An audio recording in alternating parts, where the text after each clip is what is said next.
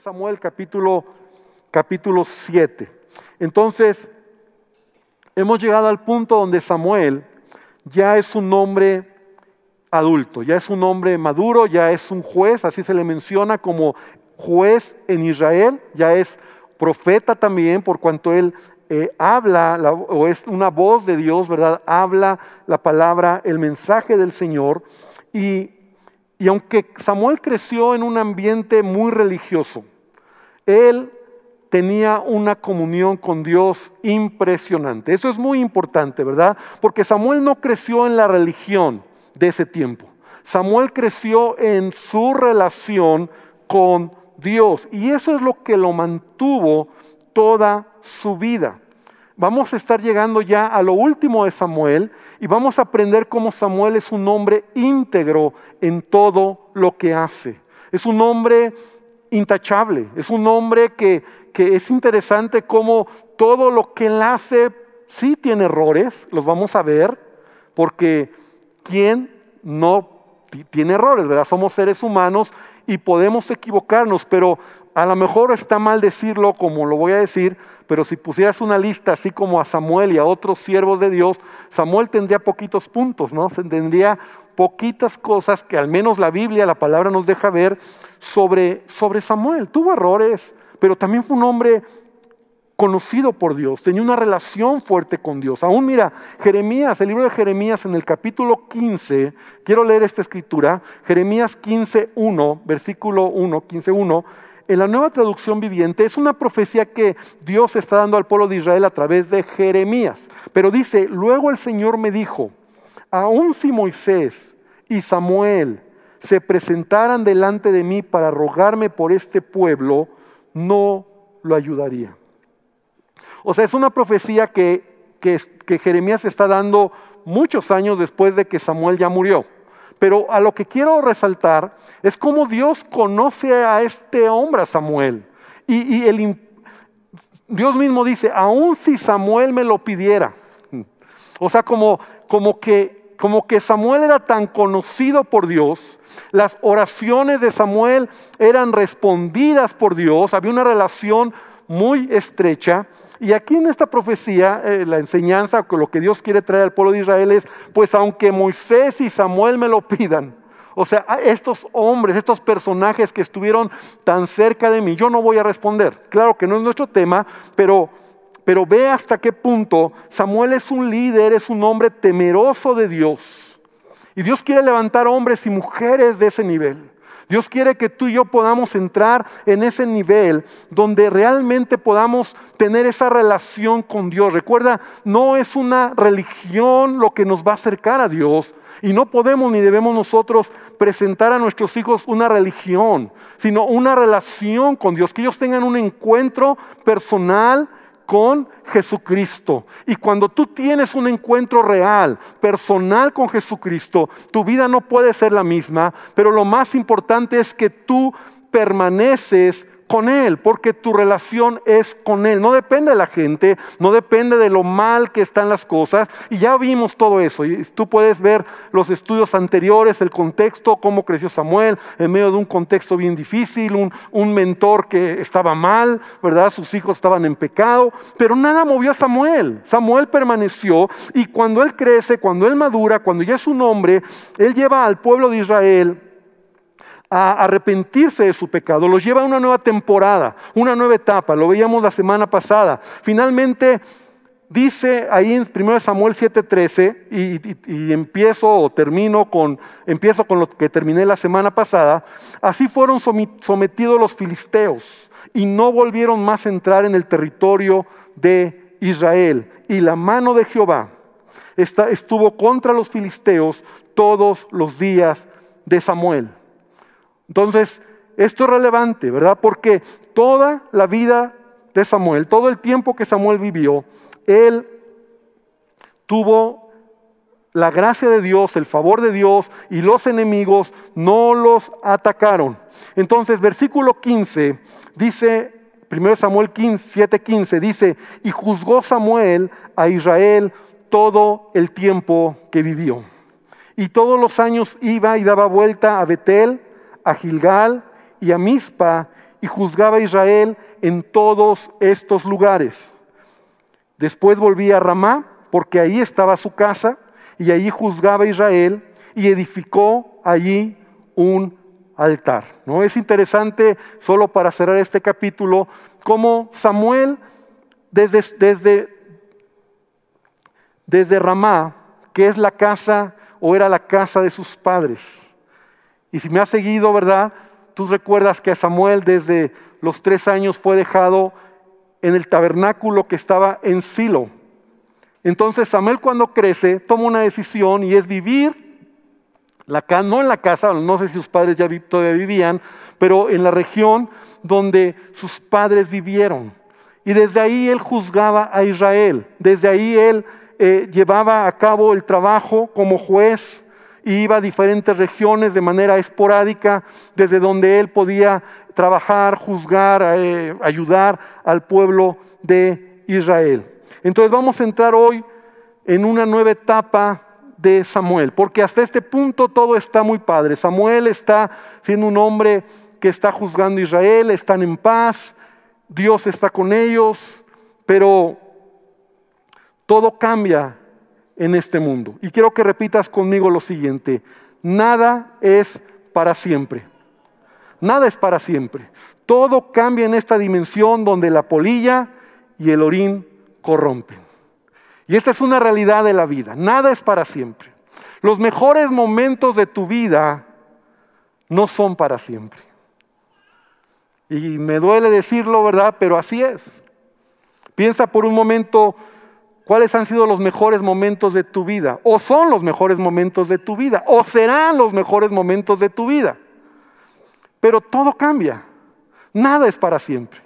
Y eso es una algo que debemos de, de atesorar en la vida, porque así es la vida. Nada es para siempre, todo cambia. Entonces, cuando tienes buenos momentos en tu vida, tú tienes que atesorarlos y cuidarlos, valorarlos, pero también entender que nada es para siempre, que eso que estás viviendo va a ser temporal o es temporal. No sabemos cuánto tiempo dura, pero así es. Y yo puedo recordar, por el tiempo no te puedo contar ahorita, yo estaba haciendo este bosquejo y yo pensaba en buenos momentos. Digo, hoy estoy viviendo un buen momento en mi vida y, creo que tendré mejores momentos, pero he tenido momentos buenos con mi esposa, con mi familia, donde lo recordamos con, con, en nuestro corazón. Tenemos, decir, este fue un buen tiempo, esta fue una buena temporada, pero, pero nada es para siempre. Entonces las cosas cambian, las circunstancias cambian. Entonces debemos nosotros de valorarlo. Ahora, es importante lo siguiente, todo depende, eh, tu vida, lo que estás haciendo, lo que viene por delante, todo dependerá de lo que tú hagas el día de hoy. Las decisiones que tú tomes hoy van a repercutir en el futuro. Ahora, ¿por qué te estoy diciendo esto? Porque Samuel es un gran hombre, es un juez, se levanta como alguien relevante. Pero en el capítulo 8, en el versículo 1, nos dice algo muy tremendo que a todos nos va a suceder tarde o temprano. Y dice, aconteció que habiendo Samuel, ¿qué dice? Envejecido. Nada es para siempre.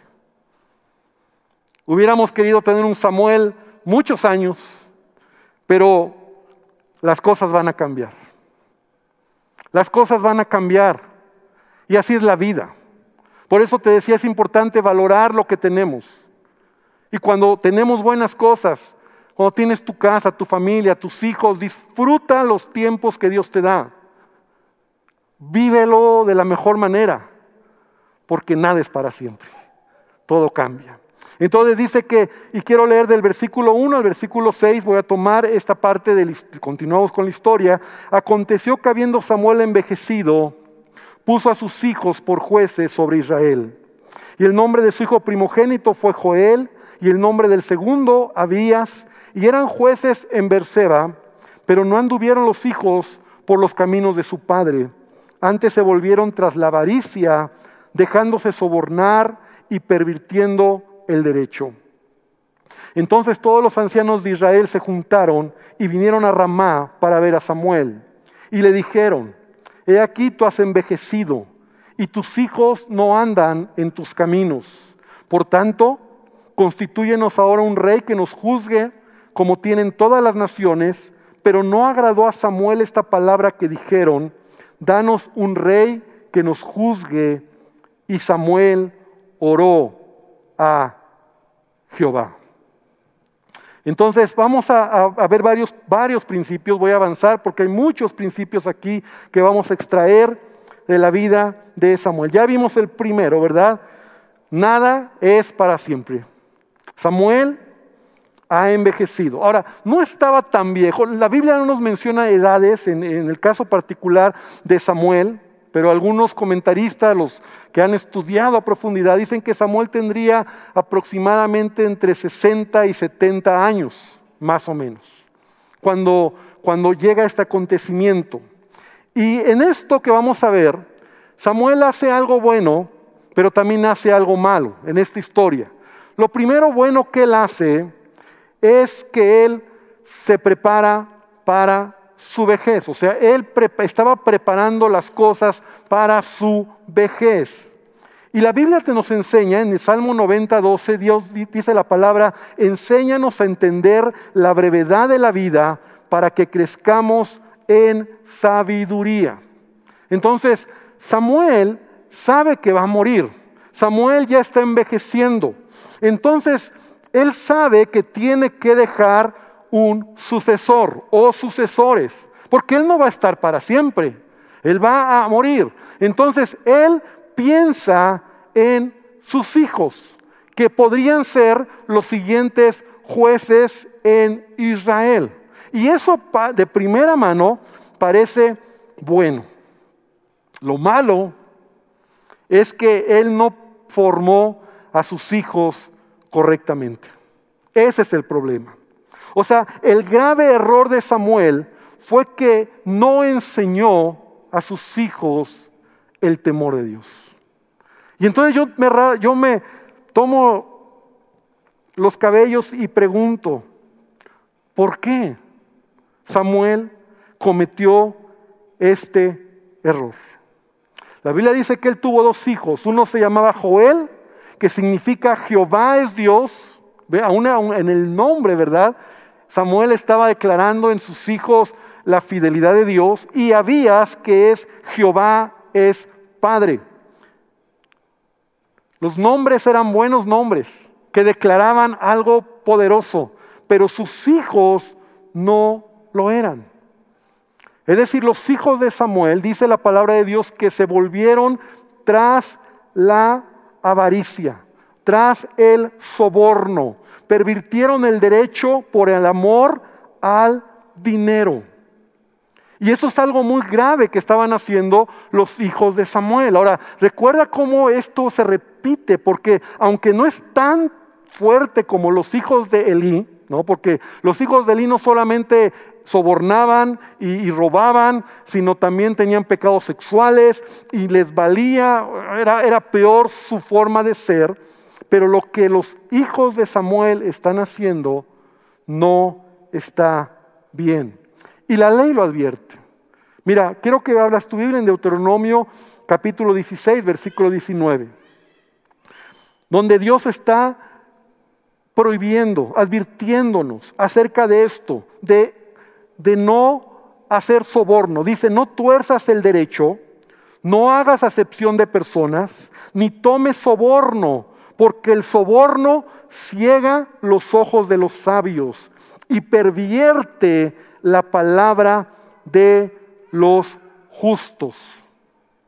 Entonces encontramos aquí como Dios dice que es, es pecado, ¿verdad? Cuando alguien acepta soborno, ¿verdad? Cuando alguien pervierte el derecho, es decir, recibo algo, ¿verdad? A cambio de un beneficio que te voy a dar, eso está mal, eso es un pecado, eso a Dios no le agrada y eso trae destrucción a la vida del hombre. Ahora, los hijos de Samuel están haciendo cosas incorrectas, están actuando de manera incorrecta. Lo bueno que Samuel trata de hacer, ¿verdad? Ya te digo, es que los quiere poner, los pone como jueces. Y los pone en una región que es en Berseba, que está a 80 kilómetros de donde él normalmente juzgaba en Ramá. Entonces los tenía lejos. Tal vez a lo mejor él no podía mirar lo que estaban haciendo de cerca. Y por esa razón ellos empezaron a aceptar el soborno, a pervertir el derecho por amor al dinero. Y eso les costó que no podían continuar con lo que su padre había logrado, con lo que su padre había hecho. Ahora yo me pregunto, ¿por qué? ¿Por qué lo hicieron? Porque ya hemos hablado y los domingos anteriores yo he hablado acerca de formar a nuestros hijos, la importancia de formar a nuestros hijos, de enseñar a nuestros hijos, de enseñar la palabra de Dios, de modelar a nuestros hijos con el ejemplo. Es la responsabilidad que todo padre tiene. Y Samuel no lo hizo. Y tal vez le pasó a Samuel lo que sucede a muchos. Trabajó tanto para otros que se olvidó de los suyos. Esa es la única respuesta que yo veo. O sea, dedicó tanto tiempo a otros que no tuvo tiempo para los suyos. Cuidado, papá.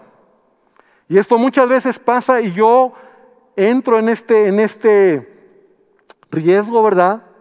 Porque a veces hombres que dedican su trabajo, por ejemplo, un pastor o un médico o un abogado, gente que, que sirve a otros, que se dedica a otros, que da su tiempo por otros, dedica tanto tiempo a otros que descuida a los de casa. Y eso no puede suceder. Y yo quiero pensar que eso es lo que le pasó a Samuel. Un hombre que toda su fuerza, toda su juventud y su edad adulta se dedicó para ayudar, para servir, para atender, para oír los problemas. Me imagino que en la día, en la mañana, en la tarde, en la noche, eh, le llamaban por teléfono, ¿no? Este, no sé, no sé, le decían, ¿verdad? Samuel, te necesito. y todo el tiempo era para todo el pueblo de Israel. Pero nunca dedicó tiempo a sus hijos. Y a mayor liderazgo, a mayor responsabilidad, esto es común que suceda. Entonces nosotros debemos de aprender un principio, un principio muy importante. Nosotros no podemos descuidar a nuestros hijos. Y sí, tenemos responsabilidades de atender a otros. Y esto es algo que en lo personal nosotros como familia, mi esposa y yo, desde que nuestros hijos eran pequeños, lo entendimos. Y los que me conocen, ¿verdad? Y conocen nuestra familia, saben que por muchos años nosotros tenemos un día que hemos dedicado, que le llamamos el día de la familia, desde que nuestros hijos eran pequeños. Yo no podía tener un día con mis hijos ni sábado ni domingo, porque esos eran los días de mayor trabajo en la iglesia. Yo tenía que estar aquí, yo tenía que atender, y bueno, también entre semana hay mucho trabajo, hay mucho que hacer, pero desde que ellos eran niños, nosotros algo pasó, se nos prendió la idea y entonces dijimos, el día martes, que era, es nuestro día de descanso a la fecha, pero el día martes es el día de la familia. Ese día nuestros hijos sabían que nosotros les íbamos a dedicar tiempo a ellos. Apagamos los teléfonos y a la fecha todavía así es. Nos desatendemos de todo lo que tenemos que hacer, porque en ese día nuestra prioridad es la familia. Y desde que ellos eran niños, Salíamos con ellos al parque, salíamos con ellos al cine, íbamos por un helado, en la casa rentábamos películas, hacíamos lo que tú puedes imaginarte, pero era el día para dedicar a nuestros hijos todo el día. Ellos lo esperaban con ansias. Ellos sabían que ese día papá y mamá estaban para ellos. No se valía de que, ¿qué crees, hijo? Hoy no puedo. ¿Qué crees, hijo? Sí es el día de la familia, pero hoy tengo algo más importante, aunque fuera algo muy grave. Y claro que de repente hubo excepciones, pero para nosotros lo más importante era nuestros hijos. Porque yo sabía la demanda que tenía en la iglesia. Y yo sé que la iglesia es demandante y, la gente y, y tantas cosas. Y no solo en lo que es el yo te hablo de lo que soy, ¿verdad? Pero yo también conozco doctores, conozco abogados, conozco gente que se dedica a, situaciones de, relaciones, de ventas, de negocios, y es demandante en, en el área donde tú quieras ver. Pero tú no puedes trabajar tanto por otros que descuides a tu casa. Y yo creo que eso es lo que le pasó a Samuel. Vemos un hombre que, que está bien porque él quiere dejar sucesores, pero no los formó. Y entonces El grave error que comete Samuel es que sus hijos no son formados, no caminan conforme a lo que su padre era, su padre vivía, y entonces ellos empezaron a aceptar el soborno, aceptar, a pervertir el derecho, a recibir dinero por debajo del agua, ¿verdad? En, en los juicios o en las cosas que ellos hacían, y eso trajo destrucción a sus vidas. Entonces, ¿qué sucede? Dice la palabra que los ancianos se juntaron y fueron con Samuel. Y mira lo que dice ahí en el versículo, el versículo que, leímos, ¿verdad? Entonces, como los hijos anduvieron lejos del camino de Dios, pervirtiendo el derecho, versículo 4, todos los ancianos de Israel se juntaron y vinieron a Ramá para ver a Samuel. Y le dijeron, he aquí tú has envejecido y tus hijos no andan en tus caminos. O sea, fíjate cómo los ancianos, y, vamos a entrar en otro tema importante, los ancianos llegan con Samuel y tienen dos argumentos para, para pedirle a Samuel que les levante un rey. El primer argumento es a Samuel, tú ya estás viejo. No tienen ningún argumento contra Samuel, no tienen ninguna queja contra Samuel, porque Samuel es un hombre íntegro. Samuel es un hombre que ha caminado en los caminos del Señor, pero tienen otro argumento, que ese sí es válido. Y de ahí se agarraron. Y tus hijos no están en los caminos del Señor.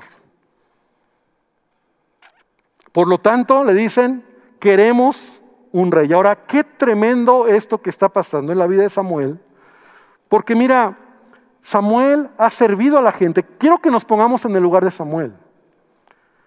Él ha servido toda su vida a estas personas. Él les ha ayudado, tal vez él oró por ellos, tal vez sus familias llegaron con necesidad y él como juez se preocupó por los ancianos de Israel, por la gente de Israel, y llegan ellos mismos y le dicen, ¿sabes qué Samuel? Como tú ya estás viejo, o sea, en otras palabras, ya no nos sirves. O sea, imagínate que a ti te lo dijeran. Tú has dado tu vida en un lugar, tú has trabajado toda tu vida y de repente llegan y te dicen, ¿sabes qué? Ya no nos sirves. Ahora, me encanta cómo Samuel responde, porque, porque mira, a Samuel le están diciendo lo que, lo que ellos traen en su corazón y Samuel se mantiene intacto. O sea, Samuel no le respondió. Ve el carácter de Samuel, ve el carácter de este hombre. Se ha hecho viejos, viejos los cerros, ¿no? viejo, no estoy viejo. Y a lo mejor él se pudo haber defendido, mis hijos están mal, los suyos están peor. No lo sé. Ustedes están peor que mis hijos. Sin embargo, Samuel se cayó. Dice la palabra de Dios que, que él se cayó. Dice, pero no agradó a Samuel estas palabras, danos un rey. Y Samuel oró a Jehová. O sea, Samuel no respondió, sino que Samuel buscó al Señor y Samuel le pidió a Dios dirección. Hermano, esto es un principio muy importante. ¿Cómo respondemos cuando alguien te ataca con rechazo? ¿Cómo respondemos cuando injustamente tú has hecho, has trabajado, has hecho algo correcto y llega alguien y te menosprecia o menosprecia lo que tú has hecho o has logrado? Porque yo creo que Samuel tenía muchas herramientas, o palabras al menos, para responderle a los ancianos de, Israel. Pero él no respondió, él se quedó callado y lo que él hizo fue buscar a Dios. Repite conmigo, buscar a Dios. Y es que buscar a Dios no es cualquier cosa.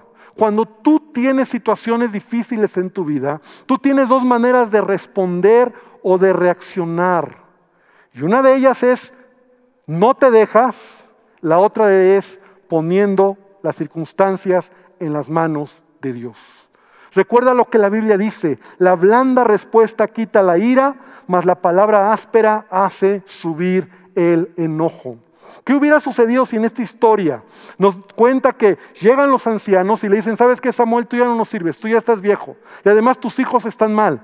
Entonces lo que queremos ahora es un rey sobre Israel porque ni tú nos sirves ya porque estás viejo ni tus hijos tampoco. ¿Qué? Y Samuel no respondió. Aunque no le gustó lo que él le dijeron, entonces él fue con Dios y él clamó al Señor. Y entonces dice el versículo 6, clamó al Señor, oró al Señor y dijo Jehová Samuel, oye la voz del pueblo en todo lo que te digan, pero no te han desechado a ti, sino que a mí me han desechado para que no reine sobre ellos. Conforme a todas las obras que han hecho desde el día que los saqué de Egipto hasta hoy, dejándome a mí y sirviendo a dioses ajenos, así hacen contigo. Cuando tú vas a Dios, Dios te va a responder. Cuando tú vas a Dios, Dios va a hablar a tu corazón. Y sabes, aquí hay algo muy importante. Porque mira, llegan los ancianos de Israel y entonces llegan en una actitud de decirle a Samuel lo que él tiene que hacer sobre el pueblo de Israel. Queremos un rey. Y yo te pregunto, ¿quién era el líder en ese momento? ¿Quién era la voz de Dios o a través de quien Dios hablaba al pueblo de Israel? Samuel.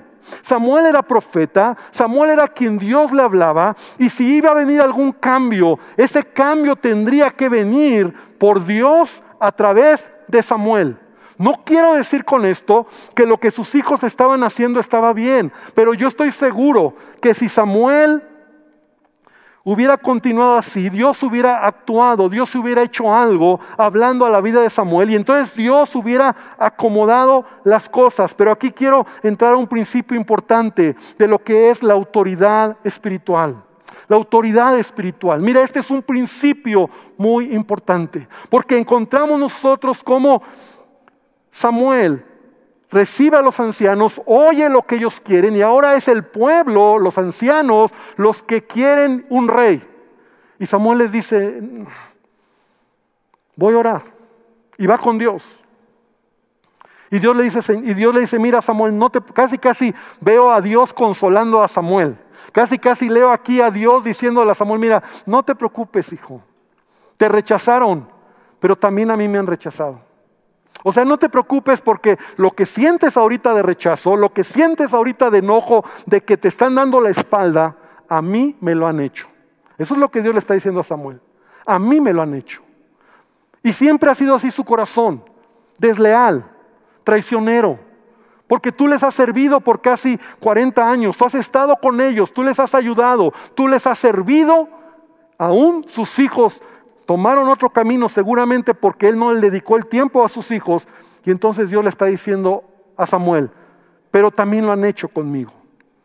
Pero, pero algo importante aquí es cómo los ancianos llegan con esa actitud de queremos hacer esto. Y eso me recuerda otra historia en el Antiguo Testamento, cuando los hermanos de Moisés llegaron con Moisés y le reclamaron a Moisés y le dijeron, estamos cansados de la manera en que estás llevando las cosas. Mira, en Números capítulo 12, versículo 1, abre tu Biblia por favor, Números 12, 1 dice, y María y Aarón hablaron contra Moisés. Ah, María y Aarón eran los hermanos carnales de Moisés. Y entonces hablaron contra Moisés a causa de la mujer cusita, o sea, de Cus, de, de la región de Cus, ¿verdad? Que había tomado porque él había tomado mujer cusita. Y dijeron, solamente por Moisés ha hablado Jehová, ¿no ha hablado también por nosotros? Y lo oyó Jehová. Y aquel varón Moisés era muy manso más que todos los hombres que había sobre la tierra. O sea, sus hermanos de Moisés se levantan contra Moisés y le dicen, ah, ¿a poco solamente tú eres el único a quien Dios habla? Y si tú conoces esta historia, Dios trae un juicio sobre Aarón y sobre María, porque quien Dios había puesto y elegido como el responsable, como el líder de Israel era Moisés. Y más adelante, en el capítulo 16, un grupo de hombres de Coré, de los levitas también se levantaron contra Moisés. Y mira lo que dice Números 16, versículo 1. Y Coré, hijo de Isar, hijo de Coad, hijo de Leví, Datán, dice versículo 2, y se levantaron contra Moisés con 250 varones de los hijos de Israel, príncipes de la congregación de los del consejo de los hijos de Israel, príncipes de la congregación del consejo, varones de renombre, y se juntaron contra Moisés y Aarón y les dijeron, basta ya de vosotros. Porque toda la congregación y todos ellos son santos y en medio de ellos está Jehová. ¿Por qué pues os levantáis vosotros sobre la congregación de Jehová? Y tú conoces también a lo mejor esta historia y si no te animo a que la leas en tu casa pero Dios también trae un juicio sobre estos 250 hombres que se abrió la tierra y se los tragó vivos a causa de su rebelión. En el caso de María y de Aarón, Dios trajo una lepra sobre ellos a causa de su rebelión en contra de Moisés.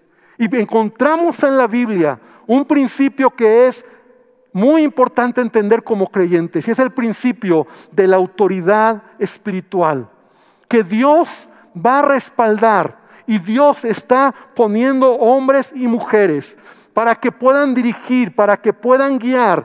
Y mira, cuando hay actitudes como estos ancianos, que llegan con una actitud de rechazo, de deslealtad, en una actitud donde le dicen a Samuel, queremos que sea de esta manera. Y a veces nosotros podemos actuar así. Tú te imaginas, lo que te estoy diciendo es esto.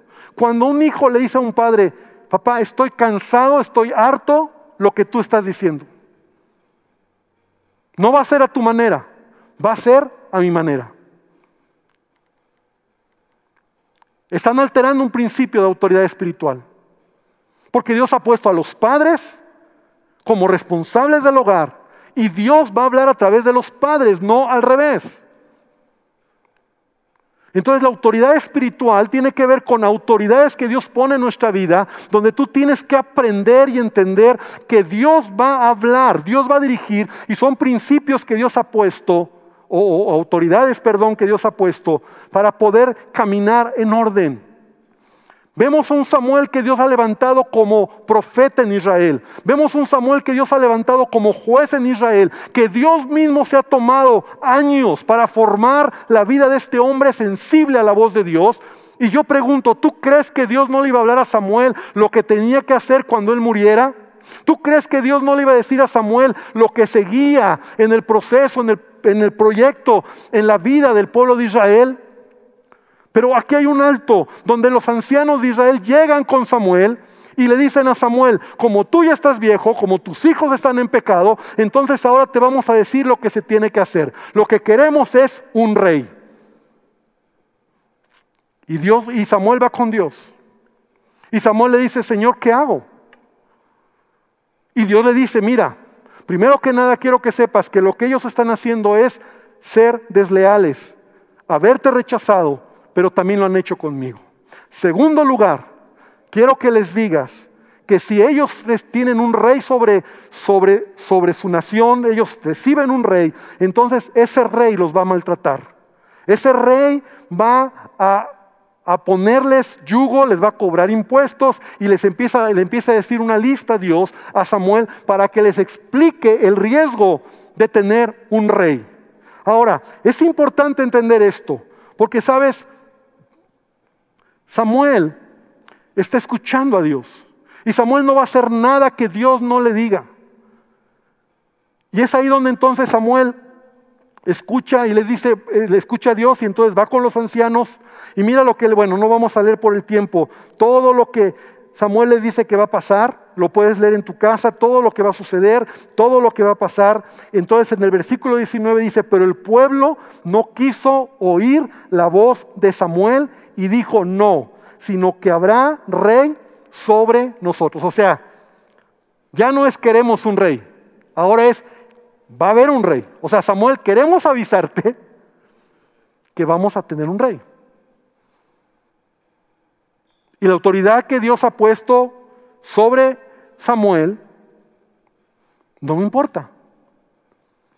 Y cuidado hermano cuando nosotros vivamos de esa manera donde yo hago lo que quiero, a la manera que quiero, como yo quiero, y no me importa que a veces mi autoridad espiritual o gente a quien yo reconozco como un mentor, como un líder, me diga o me dé una dirección y diga, no me importa. Y yo conozco mucho y te puedo platicar de muchos ejemplos.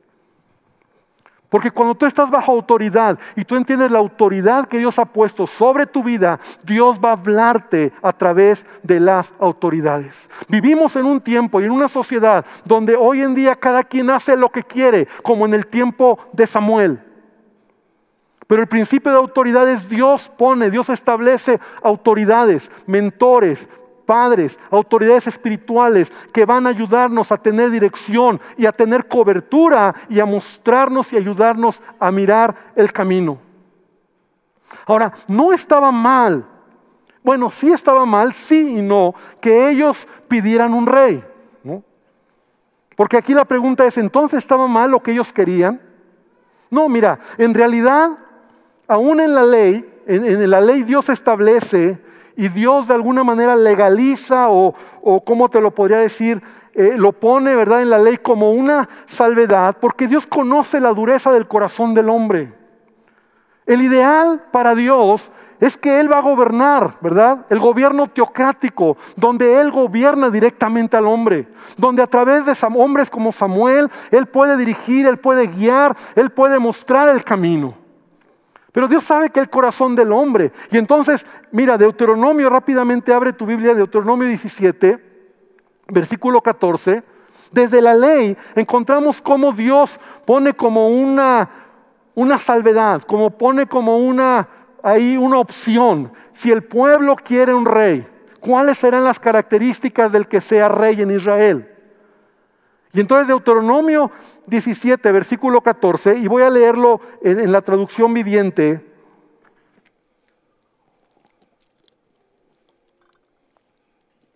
Dice, estás por entrar en la tierra que el Señor tu Dios te da. Y cuando tomes posesión de ella y te establezcas allí, tal vez se te ocurra pensar, deberíamos tener un rey para que nos gobierne tal como tienen las naciones que nos rodean. Que eso es lo que están pidiendo de los ancianos. O sea, los ancianos le están diciendo a Samuel, queremos un rey como las demás naciones. Dios ya lo sabía. El corazón del hombre se va a estar inclinado a hacer lo que quiere.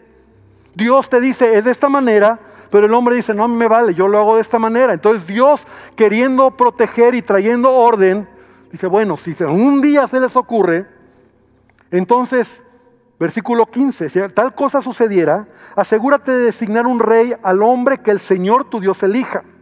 Tendrás que nombrar a un hermano israelita, no podrá ser un extranjero. Y aquí vienen las reglas, aquí vienen los lineamientos para el que sería el rey.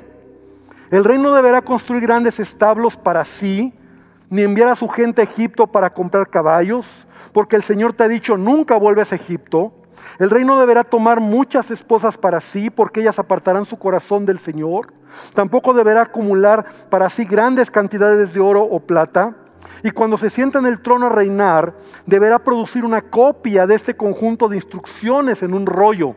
O sea, tenía que escribir la ley, tenía que copiar la ley en presencia de los sacerdotes levitas. Y tendrá esa copia siempre consigo y la leerá todos los días de su vida. Y de esa manera aprenderá a temer al Señor su Dios al obedecer todas las condiciones de esta serie de instrucciones y decretos. La lectura diaria impedirá que se vuelva orgulloso y actúe como si fuera superior al resto de sus compatriotas.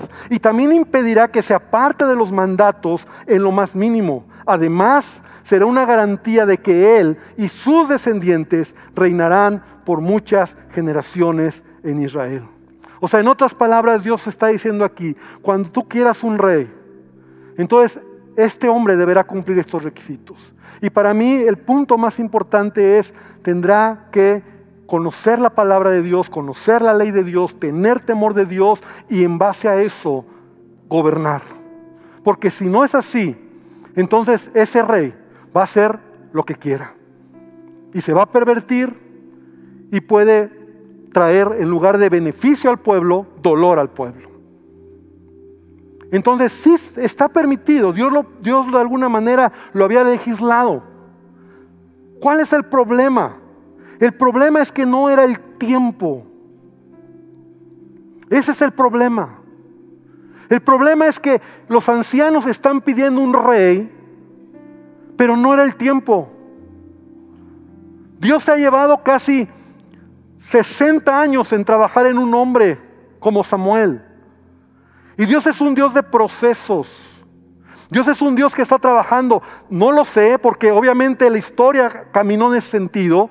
Pero ¿qué hubiera sucedido después de Samuel si Samuel hubiera oído la voz de Dios y Dios le hubiera dicho lo que tenía que hacer? A lo mejor sus hijos se arrepienten, a lo mejor las cosas cambian, no lo sabemos.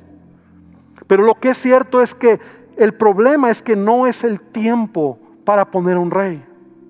Porque el pueblo está muy verde, llamémoslo así, todavía en su conocimiento de Dios. Acuérdate que por 300 años, en el tiempo de los jueces, cada quien hacía lo que quería. Apenas con Samuel empieza a haber un cambio.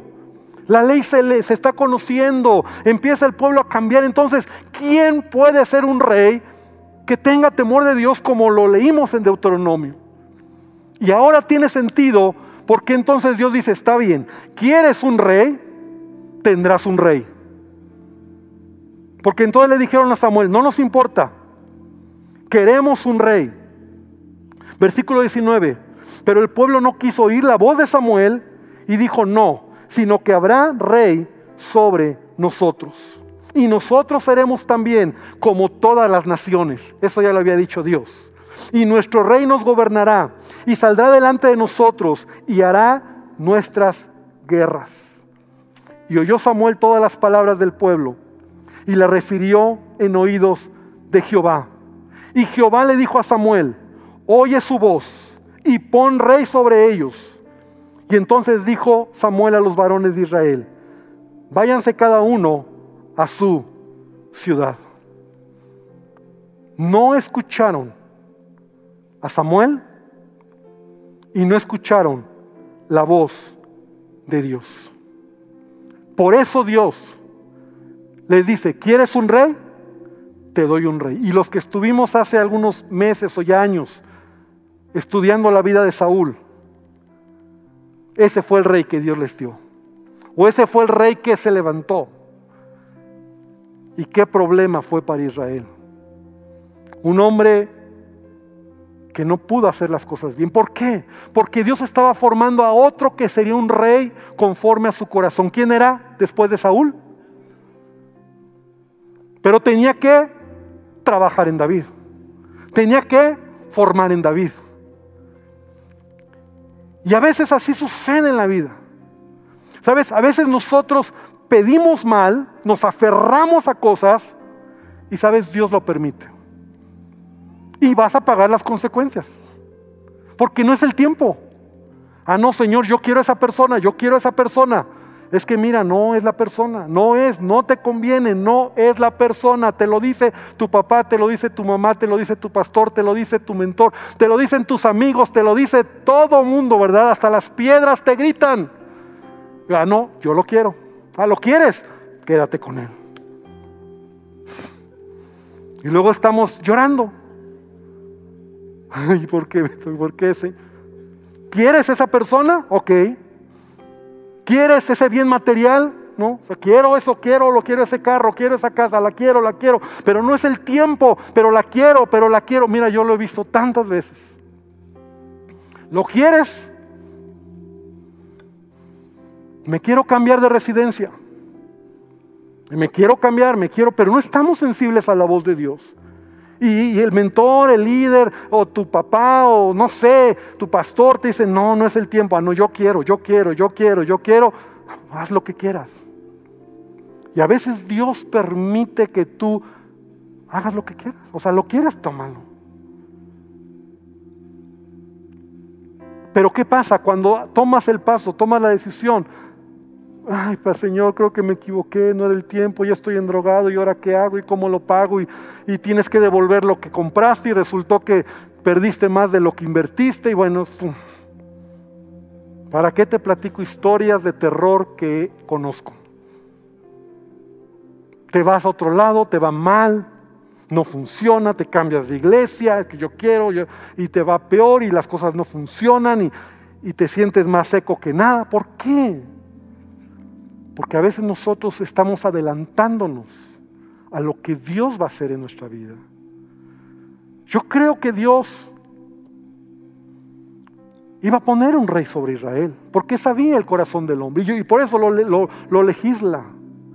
Ahora, después de Samuel, a lo mejor era la formación de David, no, no sé cómo hubiera sido, el hubiera no existe y no sé qué hubiera pasado, pero lo que sí encuentro aquí es algo muy interesante.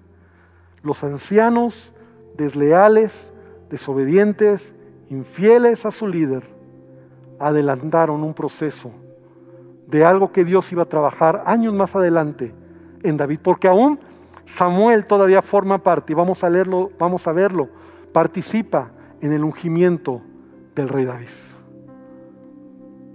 Del hombre que Dios tiene y que Dios tiene que trabajar también con David, así como trabajó con Samuel, porque Dios es un Dios de procesos. Quiero invitarte esta noche para que podamos venir al Señor. Y yo he tratado hoy de extraer varios principios, de aprender de esta historia de entender cómo, como dice el apóstol Pablo, todo esto que está escrito fue escrito para nuestra enseñanza, para nuestro ejemplo, para no hacer lo que ellos hicieron y para hacer lo correcto. Y yo quiero invitarte a que hoy oremos. Cierra tus ojos ahí donde estás. Y hermano que no estás mirando en tu hogar, cierra tus ojos. Y vamos a pedirle a Dios que Él nos ayude, que Él nos bendiga, que nos permita tener un corazón como el de Samuel, que podamos caminar en integridad, que Samuel padeció momentos difíciles, que Samuel fue rechazado, pero sabes, Samuel siempre mantuvo su relación con Dios. Yo te quiero pedir hoy para que le digamos a nuestro Dios, Señor, ayúdame Señor, ayúdame y cambia mi corazón. Que no viva en base a las circunstancias, sino viva en base a los principios de tu palabra. Que me ayuden a caminar y a obedecerte y hacer lo que tu palabra me enseña. Yo te quiero pedir esta noche, Dios, que tú derrames de tu gracia sobre nuestras vidas y que nos ayudes, Señor, para poder entender cómo Samuel, a pesar de lo que pasó y vivió, él se mantuvo contigo, escuchando tu voz, fue fiel a las cosas. Y aunque también aprendemos de un Samuel que se equivocó, un Samuel que no hizo lo correcto en lo que se refiere a la educación de sus hijos. Señor, tu palabra, gracias por ella, porque nunca nos va a presentar superhéroes, nos va a presentar hombres y mujeres como nosotros, con errores, con fallas, con deficiencias, pero tu gracia es sobre todas las cosas. Bendice a tu iglesia. Y aun si esta noche alguien por primera vez viene y tú quieres hoy decirle a Jesús que Él tome el control de tu vida, yo te invito para que allá donde estás hoy le digas, Jesús, toma el control de mi corazón. Perdóname por todo pecado. Quiero conocerte más. Y dile hoy al Señor que Él gobierne tu vida y que Él transforme tu corazón. Y Señor, bendice a cada uno de nosotros y te damos gracias por tu amor y por tu misericordia, Padre, en el nombre de Jesús.